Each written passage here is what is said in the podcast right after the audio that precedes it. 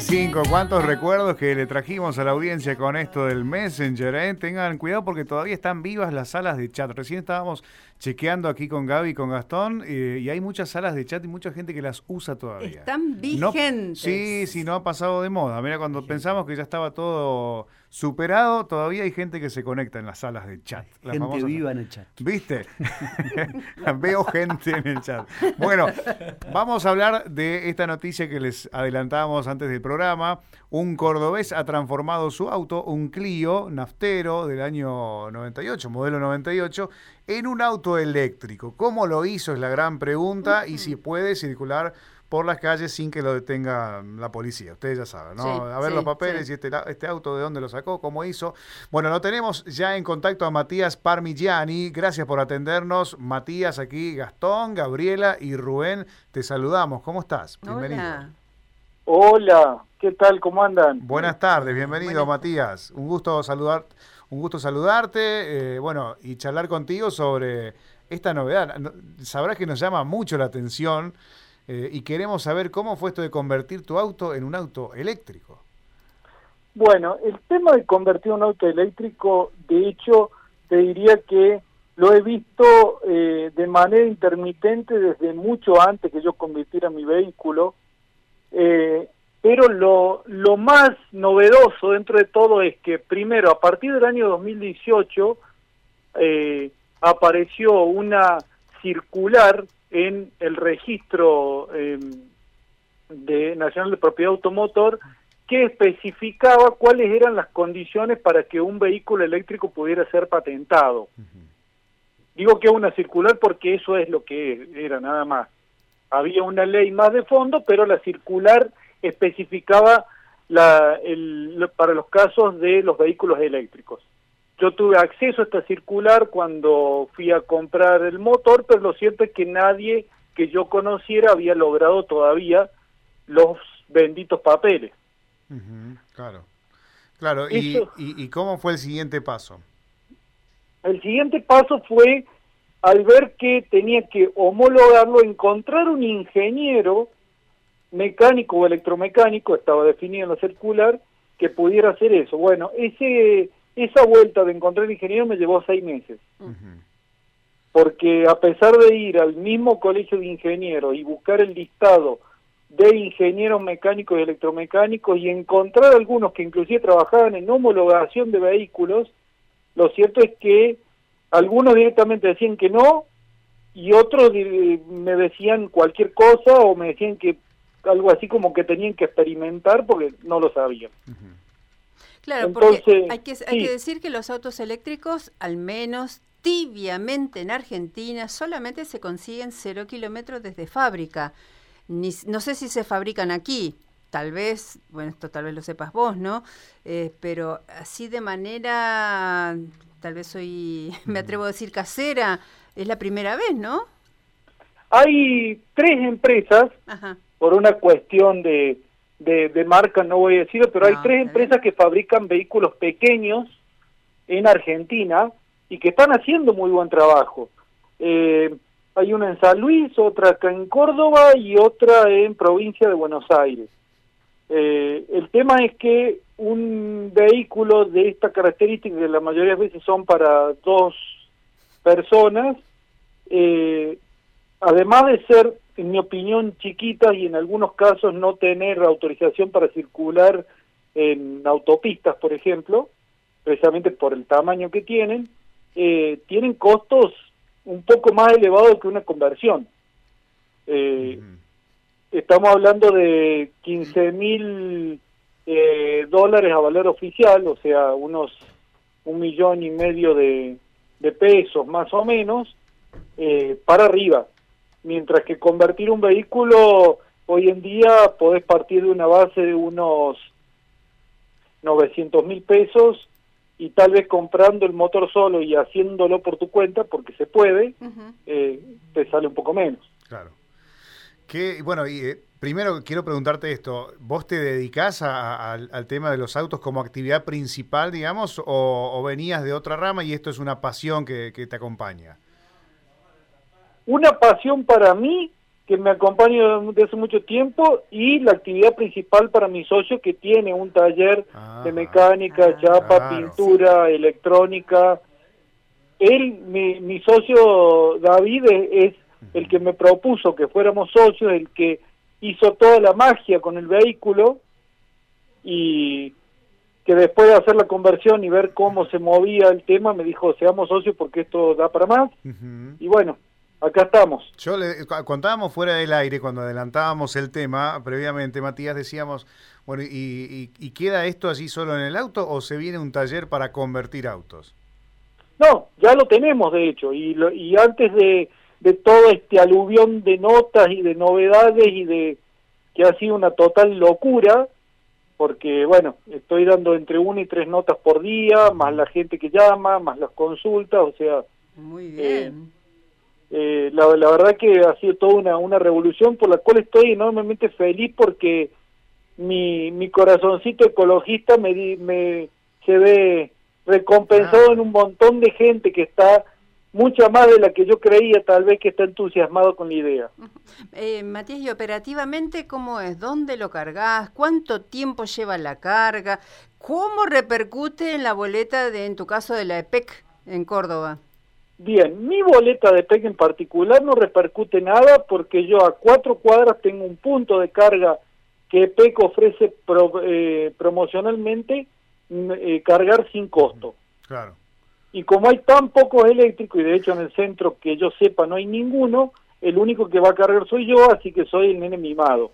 Claro, claro. Ay, Bueno, acá en Santa Fe tenemos unas tres o cuatro estaciones Sí, que, que habían sí. puesto también en algunas rutas para los autos eléctricos, como para fomentarlos, ¿no? Sí, Y, sí. y- y creo que por ahí viene lo de Córdoba también. Así que bueno, que está bueno esto de que por ahora no tenés ningún costo, pero, pero igualmente debe ser mucho menor el costo a tener un auto con combustible fósil, ¿no? La mitad de lo que cuesta el gas y unas cinco veces menos de lo que cuesta la nafta. Mirá vos. Claro. ¿El tiempo de carga?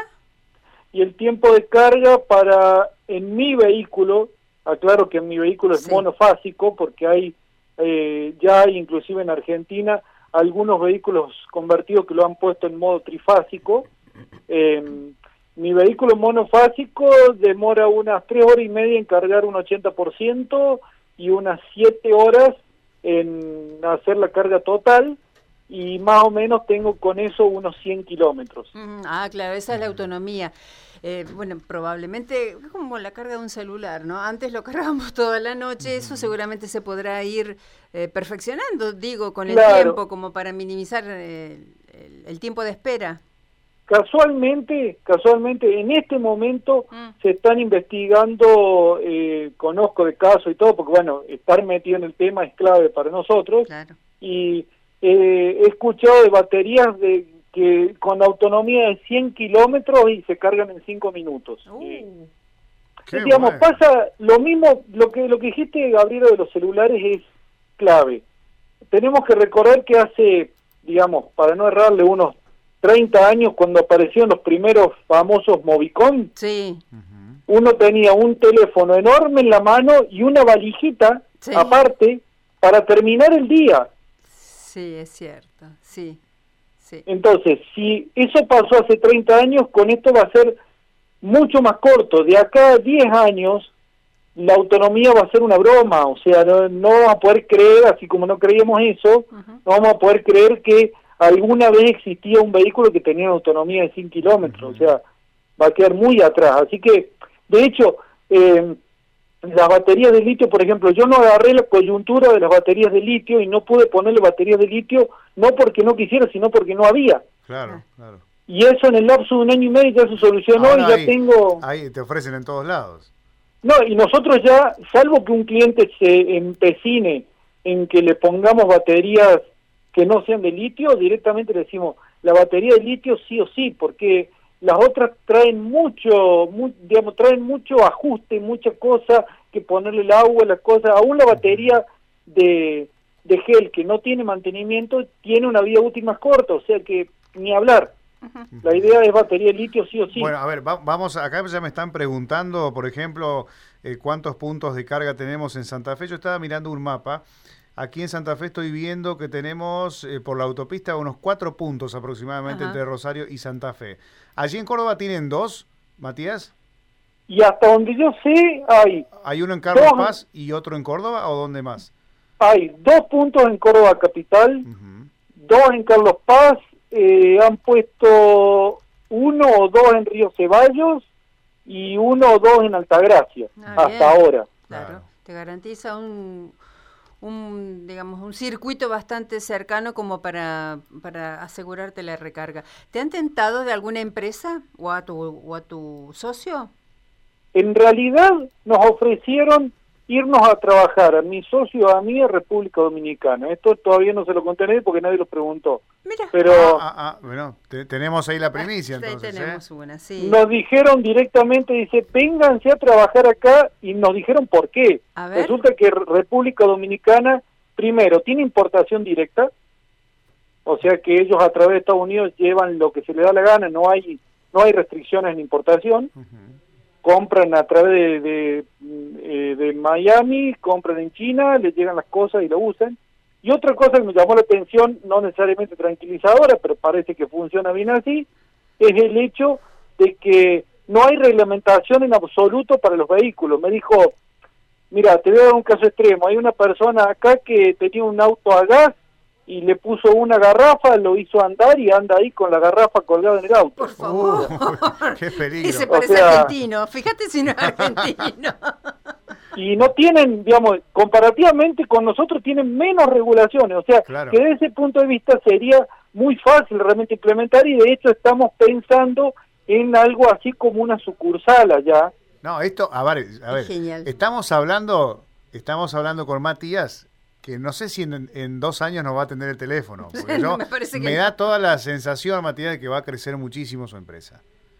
En realidad te digo, me da un enorme placer y no es, no es por ello nada por el estilo, pero un, un, un enorme placer comunicarme con los medios porque para mí no solo que es difusión comercial, sino que además, como les decía, tiene mucho que ver con eso de la ecología. Yo hace de la década del 90 que vengo viendo cómo se mueve la electromovilidad y ver este movimiento me hace extremadamente feliz. O sea, eh, este tipo de cosas son muy muy fuertes por ese lado también Claro. para mí. Volvamos a la propuesta de Dominicana. ¿Lo están analizando seriamente como para expandirse y para seguir estudiando y aplicando las distintas técnicas? Sí, no no para irnos allá, sí probablemente, o sea, el proyecto inicial es Mm. eh, ir a ver, implementarlo, enseñarles a hacerlo y en el mejor de los casos eh, aprovechar alguno de los de los mecánicos que tenemos en el grupo, lo que sea, que se vaya allá y esté mm, de asistente permanente para ayudarlos a largarse. Si necesitan representante de prensa, acá tenemos muy buenos ¿Cuándo nos vamos? profesionales. ¿Cuándo nos vamos? Bueno, pero... Tengo eh, que decirte sí. un, te, te voy a contar una infidencia, pero creo que le va a dar mucho gusto. Eh, toda la movida que hicimos desde el punto de vista de medios Mm. estuvo a cargo de Gustavo Aro, que es un periodista que tiene más de 20 años en La Voz del Interior, actualmente no trabaja ahí, pero fue el responsable de todo esto que está pasando a nivel medio. Claro, sí, es muy conocido. sí, Sí. es- ese apellido lo sentimos nombrar y ya lo ubicamos. Quiero preguntarte, eh, con respecto a esto que nos preguntaban recién, ¿qué tipos de, de autos, y son eh, todos los modelos eh, nafteros que pueden convertir ustedes?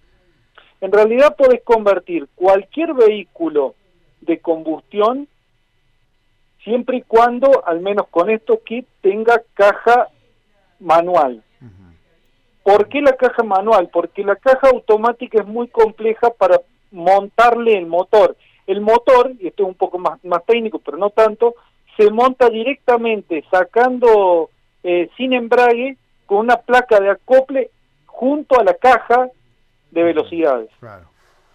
Si no, lo que hay que hacer es sacar también la, la caja automática y o bien ponerle una caja manual que sea compatible con el vehículo. Hay muchos vehículos que tienen la- las dos opciones, entonces directamente se saca la caja automática y se pone una caja manual. O si no, sacar totalmente la caja y ponerle un reemplazo de caja que, que tenga la- las marchas base, que ni siquiera son todas, eh, de, preparada para el vehículo eléctrico. Bueno, y me piden que, pregunte también eh, cuál es la velocidad máxima que alcanzan con siendo eléctricos. Bueno, eso depende de la potencia del motor. Por ejemplo, en Estados Unidos ya existe en planificación, pero ya han hecho varios, eh, una categoría de dragsters, esos largos, eh, para correr en pista, eh, que son 100% eléctricos. Y de hecho, los dragsters eléctricos, como de hecho varios vehículos eléctricos que, que conozco, tienen más potencia y más velocidad que los vehículos de combustión. Eh, en el caso de mi vehículo, que tiene un motor de lo más chiquito, con un vehículo que tampoco es lo más liviano, yo tengo 105 kilómetros de velocidad. Mira vos. ¿Para las motos también sirve este mecanismo o este sistema? Nosotros no lo hacemos, pero sí ya sabemos de gente que hace en Córdoba conversión de motos y de bicicletas. Ah. de hecho, ya los conocemos personalmente y sabemos que, que hacen ese tipo de trabajos. Claro, claro. Bueno, eh, mira, están llegando un montón de consultas sobre este tema que estamos charlando. recuerdo a la gente que recién se conecta que estamos en contacto con el cordobés Matías Parmigiani. Él es el que ha transformado junto a su socio el Clio Naftero, que es la historia, ¿no? Pero detrás de eso nos cuenta que hay una, un enorme sueño y que tiene gran relación con el cuidado del medio ambiente, claro que, que lo es. Me preguntan dos cuestiones más, si los autos quedan solamente eléctricos o híbridos y eh, si, eh, así como las motos, por ejemplo, son silenciosos. Lo de lo silencioso es increíble y les voy a contar en ese sentido una anécdota particular que me pasó saliendo de una cochera. Tuve en un momento tuve eh, a una persona, cuando salí de la cochera, veo una persona que salía con un celular y quedaban 10 metros para salir de la cochera. En ese momento pensé, si le pego un bocinazo lo voy a hacer saltar como dos metros. claro. Entonces decidí, aparte en ese momento también pensé que era mejor para la anécdota, que no iba a hacer absolutamente nada y me iba a parar atrás y iba a seguirlo hasta que, cosa que veía, se fuera para otro lado. Y eso hice. Hice 10 metros detrás de la persona que iba con su celular. Y es cierto que los celulares... Y bueno, ni se dio cuenta que estaba. O sea, lo seguí por atrás a unos 10 metros y ni se dio cuenta que estaba. Y bueno, salió para, un, para otro lado y yo salí para el lado que me correspondía. O sea que sí, son silenciosos y al punto tal de que hay que tener en cuenta que eh, el uso de la, bocina puede llegar a ser la única diferencia para que un peatón no se dé cuenta, porque nuestro oído ya está programado a entender los autos que, hacen cierto ruido. Sí, de hecho vos te aproximás a, estás a media cuadra y ya vas escuchando, viste, el cerebro va buscando si hay algún sonido para saber si viene alguien que no estás viendo. Y claro, acá es todo un desafío, como, como lo marcás. Y bueno, sobre, sobre esto, ¿es solamente eléctrico queda el auto o no? Mi auto, porque soy medio loco en ese sentido, sí es 100% eléctrico pero también hacemos conversiones a vehículos híbridos que se ponen unos motores que son eh, como un disco junto al disco de freno y eso se pone en, en las ruedas que no tiene tracción el vehículo, supongamos, si tiene tracción delantera, lo ponemos la trasera o viceversa, y el acelerador se pone junto con el pedal y acompaña para ahorrar combustible. De tal manera de que eh, con eso logramos algo parecido a lo que pasa en energía solar con los calefones solares y la conexión a red. O sea, solamente consume gas si el solar no alcanza. Bueno, esto es algo parecido.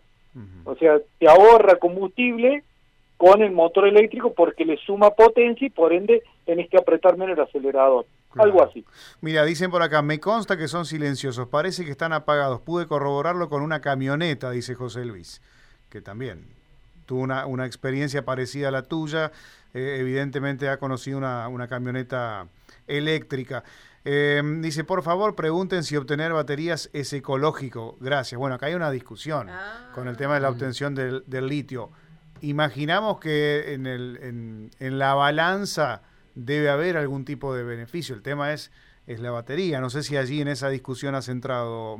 Eh, el tema es, se ha hablado bastante del tema, es una, mm, una especie de muletilla cuando se habla de la contaminación que produce adicionalmente obtener el litio, tener las baterías, la contaminación de la batería relacionado con la disposición posterior de la batería y esas cosas.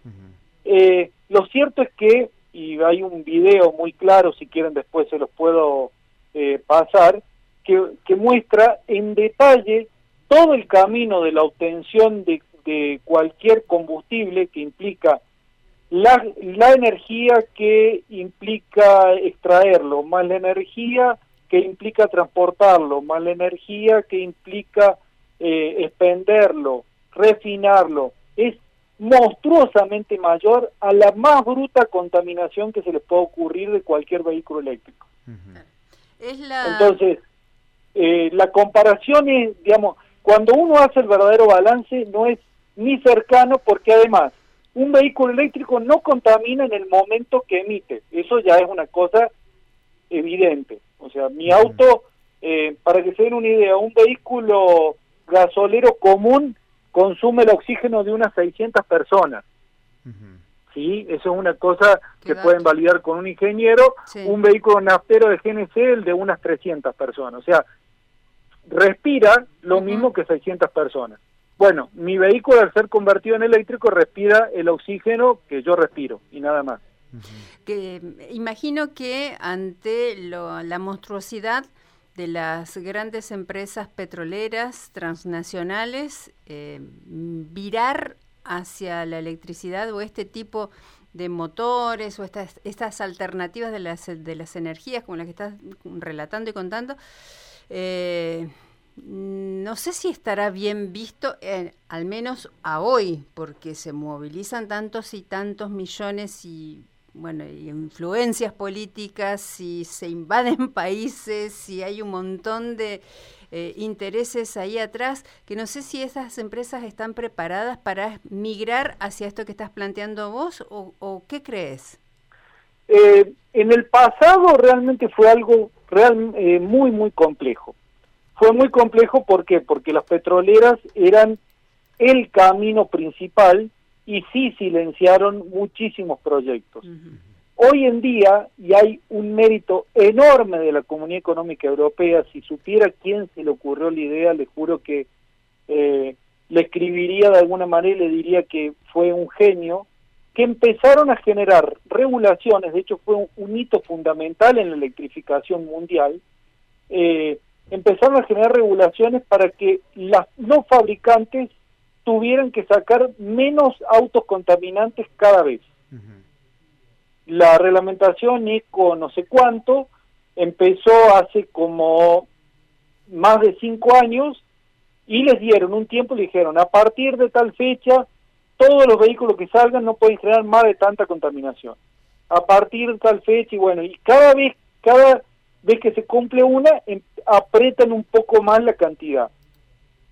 ¿Cuál era el objetivo? Lo que de hecho pasó, que todos los vehículos que tenían en experimentación lo empezaron a mezclar, hicieron una mezcla que cumplía con la regulación y esa mezcla fue creciendo. Mezcla me refiero una cantidad de vehículos híbridos o eléctricos y otra cantidad de vehículos puramente de combustión. Uh -huh. Bueno, eso hoy en día ha logrado que haya países como Noruega, que para el 2025 se van a declarar libres de autos contaminantes, eh, Holanda creo que para el 2030 o también para el 2025 y después los más lejanos llegan al 2045. Mira vos, qué, qué, bueno, bueno eso, eso, es planificar y proyectar, sin ninguna duda que, que ahí son ejemplos. Eh, ya eh, nos estamos quedando sin tiempo. Me, me, preguntan por último la vida útil que tienen las baterías. ¿Recordás? Bien. Las baterías comunes tienen una vida útil como mucho de unos tres años, no es recomendable. En cambio, las de hecho, y, y también a pesar de que se pueden reciclar bastante, porque una batería después incluso se puede utilizar para energía solar, uh -huh. para hacer una, una gran UPS, o sea, se pueden seguir usando, no sirven ya para el auto. Ahora, las baterías de litio tienen una, una vida útil de unos 10 años. Mirá qué bueno. Muy interesante, ¿eh? Hay otra cosa importante que para mí también fue un hito cuando descubrí que dentro del plantel de accionistas de Tesla, que es un, un ícono en, en autos eléctricos, seguro que lo han escuchado, hay varias empresas petroleras árabes. Mira vos. Ya, ya, ya, están viendo, ya están dentro del negocio. Claro. Mira qué interesante. Bueno, la verdad, Matías, eh, nos has metido en tu mundo de, los autos eléctricos y queremos enviarte un gran abrazo aquí a la distancia. Eh, vemos que hay un futuro inmenso para vos, para tu empresa y para la gente que trabaja contigo. Así que bueno, ojalá que venga lo mejor y que mucha gente pueda sumarse a esto. Ya muchos estarán preguntándote cómo pueden contactarse contigo. Pueden contactarse al teléfono al 351 770 7700 o al sitio web de la empresa www.wmconversiones.com. Perfecto. Un gran abrazo y hasta alguna próxima charla que podamos mantener. Ha ¿eh? sido un gusto. Por favor, un gusto hablar con ustedes también. Gracias, hasta luego. Allí despedimos a Matías Parmigiani, el cordobés, que...